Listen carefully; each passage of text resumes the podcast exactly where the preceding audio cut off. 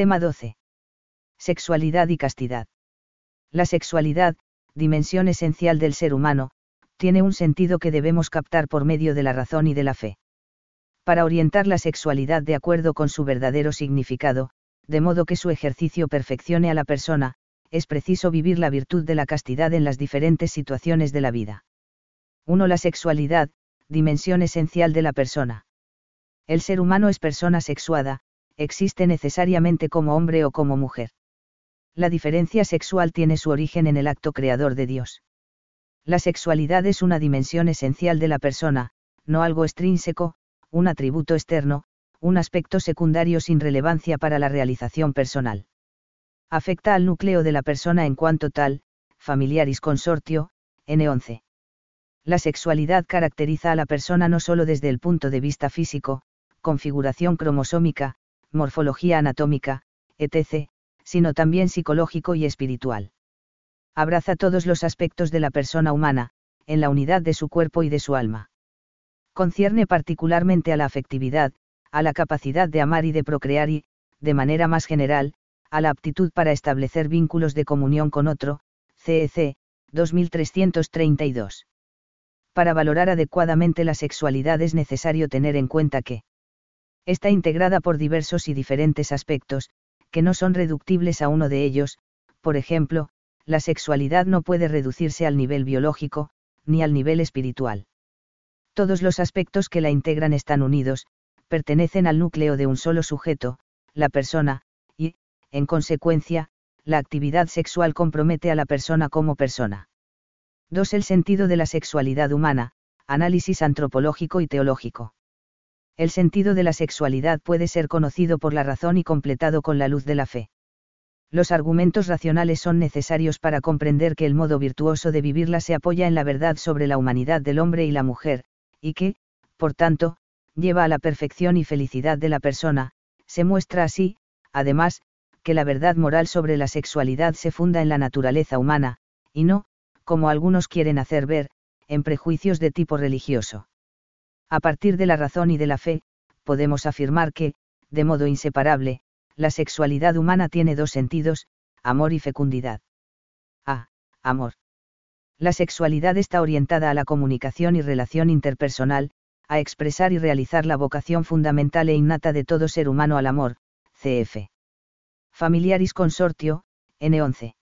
La sexualidad humana es parte integrante de la capacidad de expresar el amor, ese amor precisamente en el que el hombre persona se convierte en don y mediante este don realiza el sentido de su ser y existir.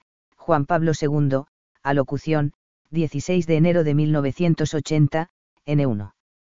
La unión sexual entre hombre y mujer no es el encuentro de dos sexos, sino de dos personas, y, por tanto, debe ser un encuentro movido por el amor, que exprese el amor, y que se oriente al crecimiento del amor. La sexualidad humana tiene, en consecuencia, un significado y valor unitivo. Este significado consiste en que la unión sexual es la expresión y el cumplimiento de una previa unión por la que el hombre y la mujer se entregan de modo total, exclusivo y definitivo.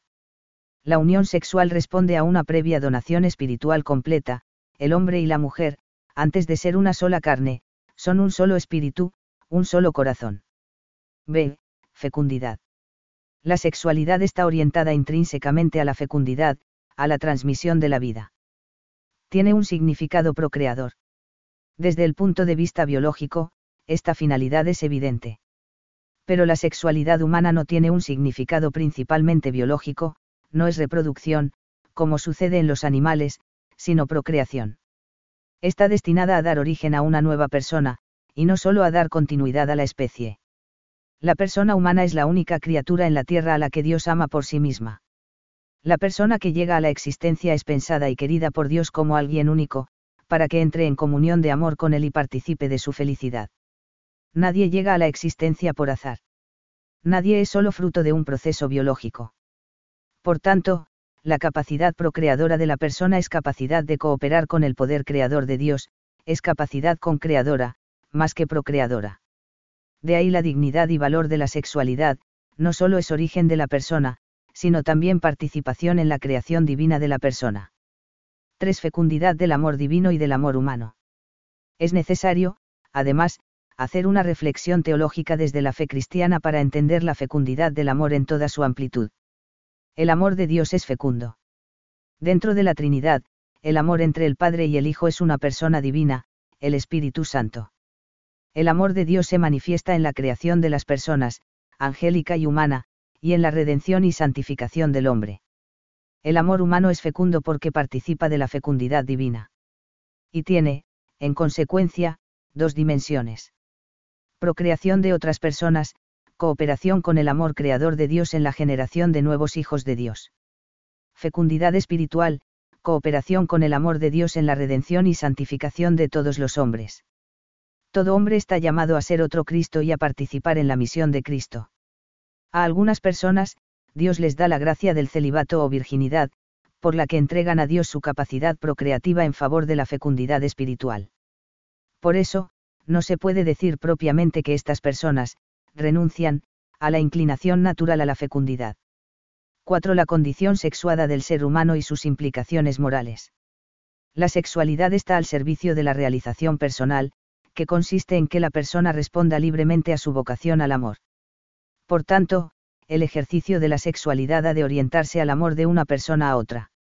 La orientación al amor de una persona a otra supone que la persona amada es amada por sí misma, como persona, y no utilizada como medio. En consecuencia, por una parte, no se puede discriminar a nadie tomando como criterio la diferenciación sexual. Y, por otra, el respeto a la persona no puede limitarse a los actos externos, sino que ha de salir del corazón. Las manifestaciones externas, palabras y obras, de amor son auténticas en la medida en que, a través de ellas, la persona que ama se revela en su verdad, expresa los pensamientos verdaderos y los deseos buenos de su corazón. Que la persona que ama se entrega en su totalidad y quiere a la otra en su totalidad, es decir, como persona masculina o femenina, con su cuerpo y su espíritu, con sus afectos y sentimientos, con su inteligencia y voluntad. En caso contrario, la donación no es total, no es verdadera. Concretamente, para que la donación a través de la relación sexual sea total, no puede ser desposeída de la apertura a la fecundidad. La donación sexual es verdadera cuando incluye los significados unitivo y procreador. 5. Enseñanzas de la Sagrada Escritura sobre la sexualidad humana. En la Sagrada Escritura, Dios nos revela su designio general sobre el hombre y la mujer, sobre el matrimonio y la sexualidad. 5.1. Antiguo Testamento. En el primer capítulo del Génesis, se nos enseña que Dios crea al hombre y a la mujer, dos personas sexuadas, con igual dignidad, y creó Dios al hombre a su imagen, a imagen de Dios lo creó, varón y hembra los creó, GN 1, 27. Ambos tienen la misma dignidad, ambos están hechos a imagen de Dios. Y los bendijo Dios, y les dijo, Creced, multiplicaos, llenad la tierra y sometedla, dominad sobre los peces del mar, las aves de los cielos, y todos los animales que reptan por la tierra, GN 1,28. Estas palabras muestran que la fecundidad, fin de la creación de los sexos, es un don divino, fruto de su bendición. Al mismo tiempo, Dios da al hombre y a la mujer el dominio sobre la creación para que lo ejerzan no de cualquier manera sino teniendo en cuenta que son imagen de Dios. Ese dominio se expresa en GN 2, 15 diciendo que, el Señor Dios tomó al hombre y lo colocó en el jardín de Edén para que lo trabajara y lo guardara. En las palabras del Génesis se declara la vocación del hombre al amor, a la fecundidad y al trabajo, cooperando así de una manera única en la obra del Creador. El CEC se refiere a estas tres dimensiones de la vocación humana. Dios que ha creado al hombre por amor, lo ha llamado también al amor, vocación fundamental e innata de todo ser humano. Porque el hombre fue creado a imagen y semejanza de Dios, GN 1,2, que es amor, CF1 y en 4.8.16. Habiéndolos creado Dios hombre y mujer, el amor mutuo entre ellos se convierte en imagen del amor absoluto e indefectible con que Dios ama al hombre. Este amor es bueno, muy bueno, a los ojos del Creador, cf. GN 1,31. Y este amor que Dios bendice es destinado a ser fecundo y a realizarse en la obra común del cuidado de la creación. Y los bendijo Dios y les dijo, Sed fecundos y multiplicaos, y llenad la tierra y sometedla, GN 1,28, CEC, 1604. Por otra parte, es importante señalar que las palabras de GN 1,28 muestran que la sexualidad es obra de Dios y, como tal, es buena.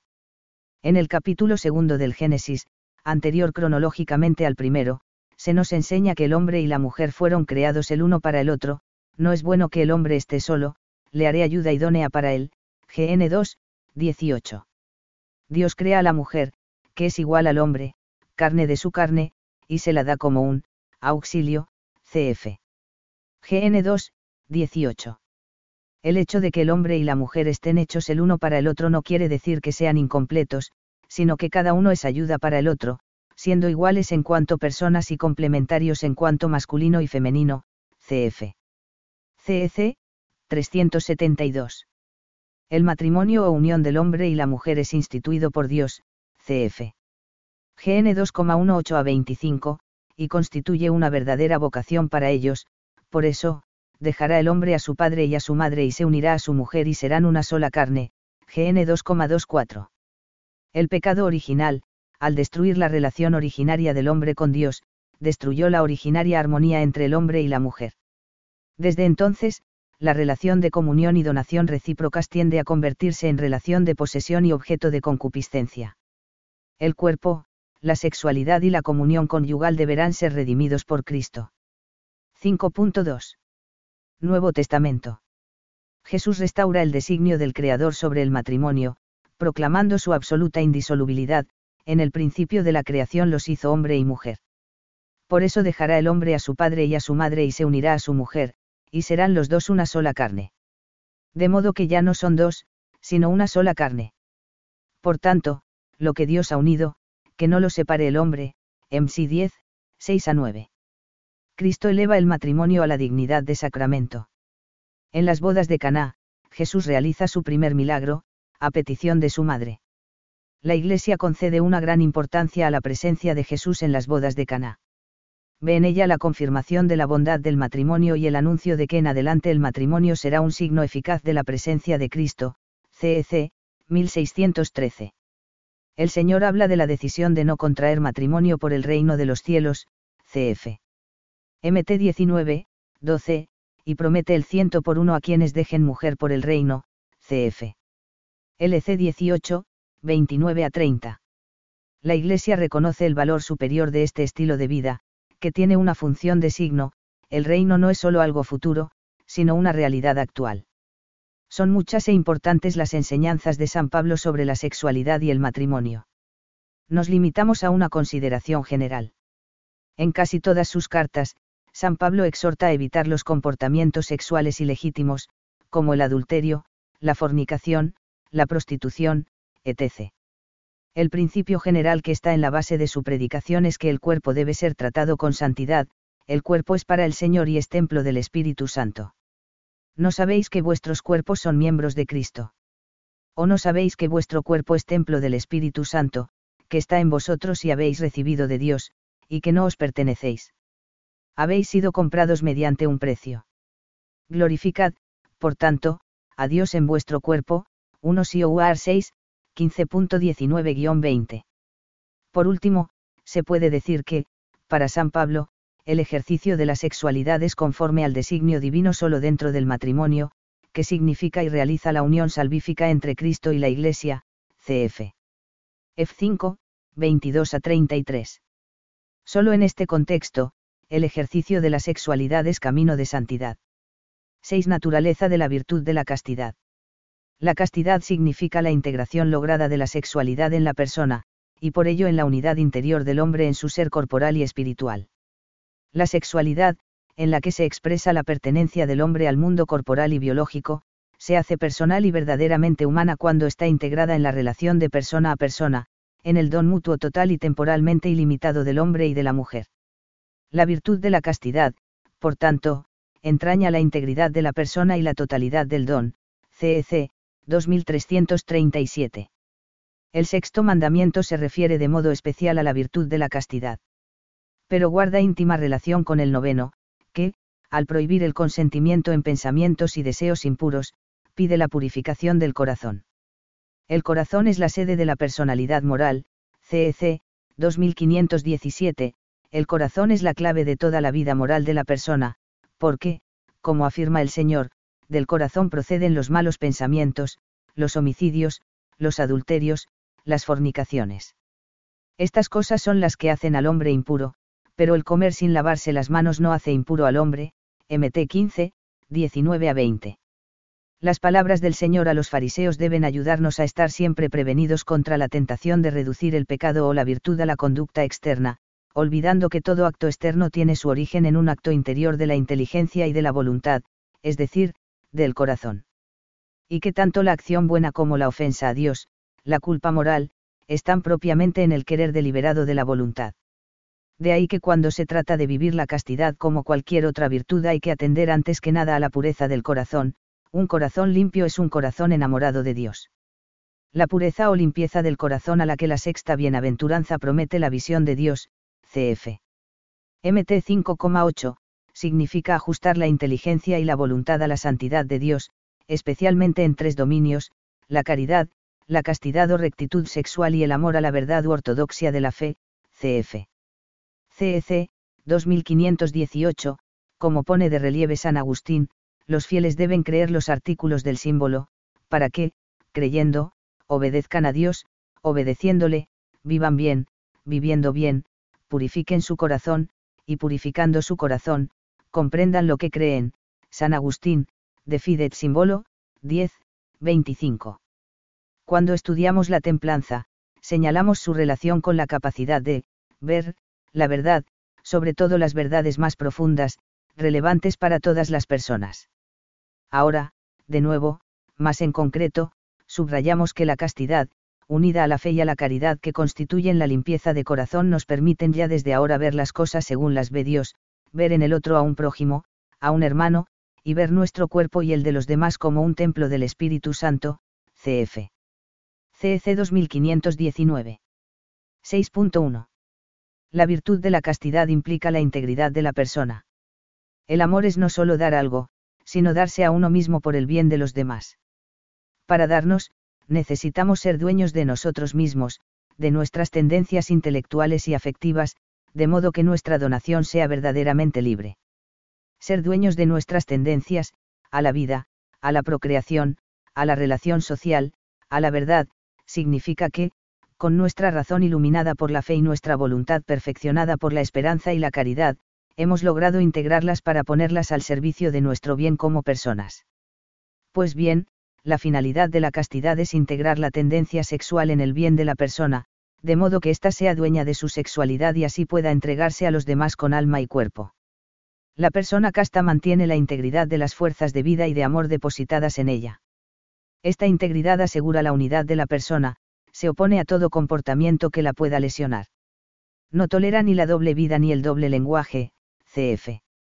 MT5, 37, CEC, 2338. La integración de la que estamos hablando como pone de relieve a Sarmiento, 2006, 199, no es la integración ontológica, las sexualidades, de, la persona, y, por tanto, no necesita ser integrada en la persona, sino la integración ética o moral, que consiste en vivir la tendencia sexual de modo virtuoso, de acuerdo con la recta razón iluminada por la fe.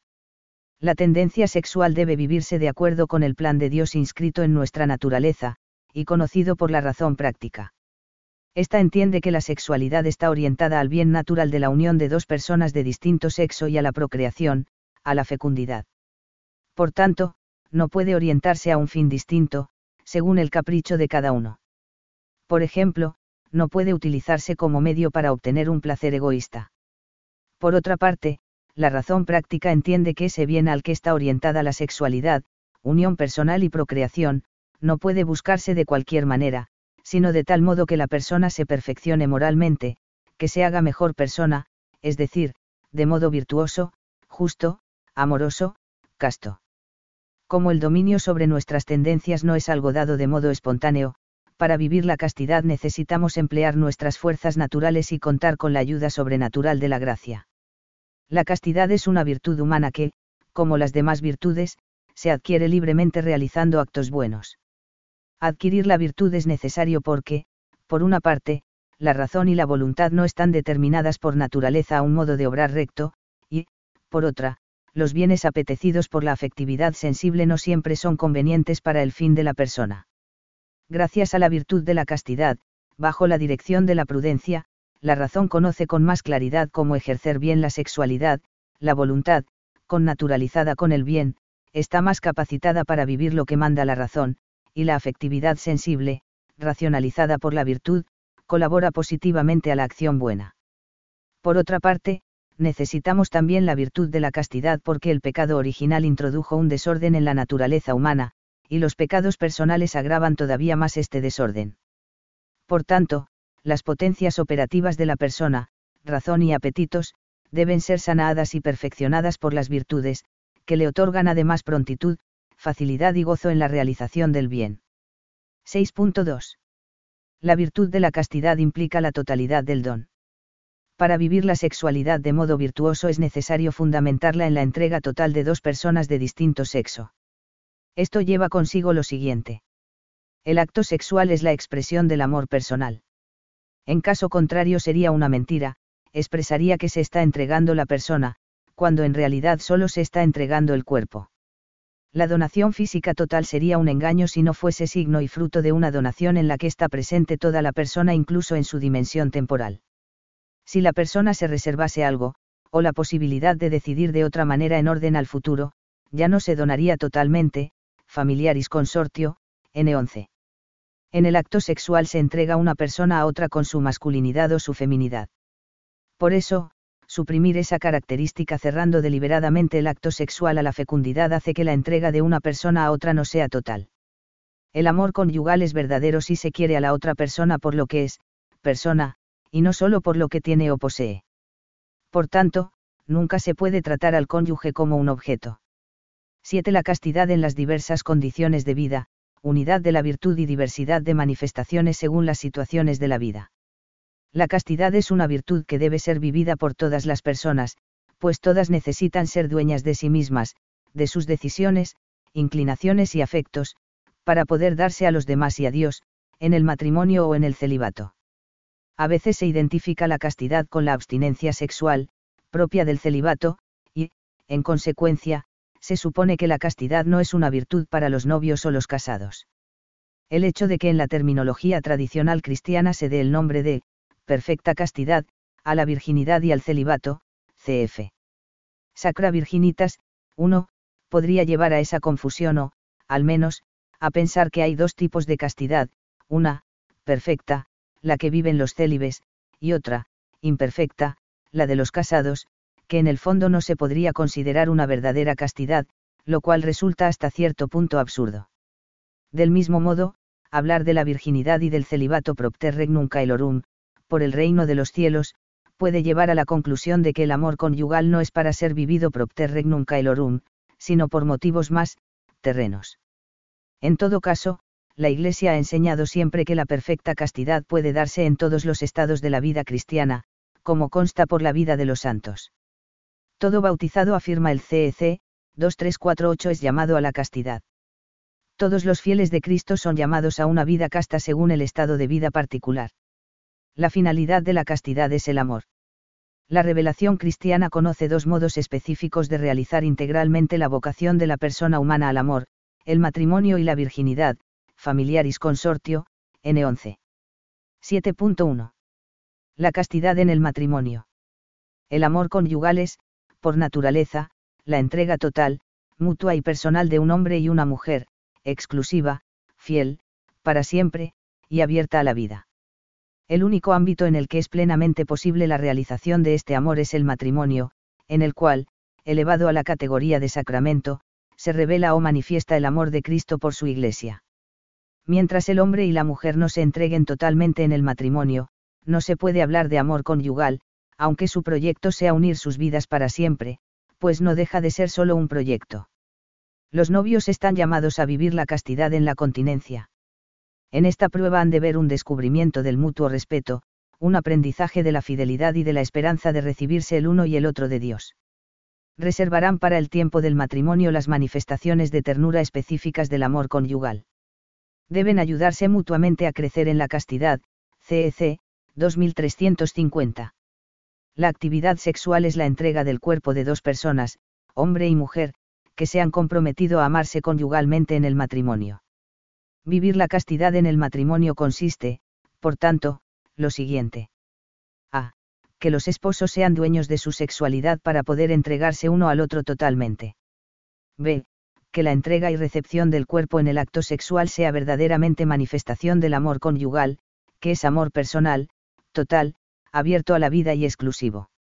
Si es amor personal, vivir la castidad conyugal implica que el acto sexual no puede ser un acto en el que se utiliza a la otra persona como medio, ya sea para obtener un placer, ya sea para que cumpla exclusivamente la función procreadora.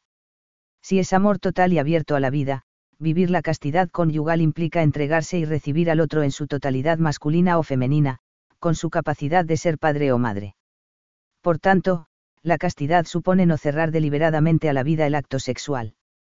Si es amor exclusivo, vivir la castidad exige vivir la fidelidad al cónyuge, no solo externa, sino de corazón, lo que no sería compatible con el adulterio. C. Que la castidad conyugal esté orientada al crecimiento del amor entre los esposos, y, de distinto modo, a los hijos que puedan nacer de ese amor, que esté orientada, por tanto, al amor de Dios, como todas las virtudes, pero, además, el amor conyugal es y debe vivirse como la manifestación del amor de Jesucristo y su Iglesia. 7.2. La castidad en el celibato y la virginidad. Se entiende por célibe o virgen la persona que no ha contraído matrimonio. Es condición o modo de vida posible para cualquier clase de fieles, sin que por ello se modifique su estado dentro de la Iglesia. Uno de los elementos propios del celibato es la práctica de, la castidad en la continencia, CEC, 2349, es decir, en la abstinencia de cualquier actividad sexual, por amor a Dios y a los demás por Dios. El amor de Cristo es total, exclusivo y universal. Cristo ama a todos los seres humanos con un amor único y personal, a cada uno como si fuera el único, de modo que todos y cada uno puede decir, me amó y se entregó a la muerte por mí, GEI 2,20. Pues bien, la persona célibe excluye el amor conyugal para que su donación a los demás sea total y universal, a todos y cada uno, como el amor de Cristo. El estado de celibato o de virginidad goza de una especial excelencia en la Iglesia, no por la renuncia en sí misma, sino por la razón de esa renuncia, que es, el vínculo singular que tiene con el reino de Dios, familiaris consortio, N16.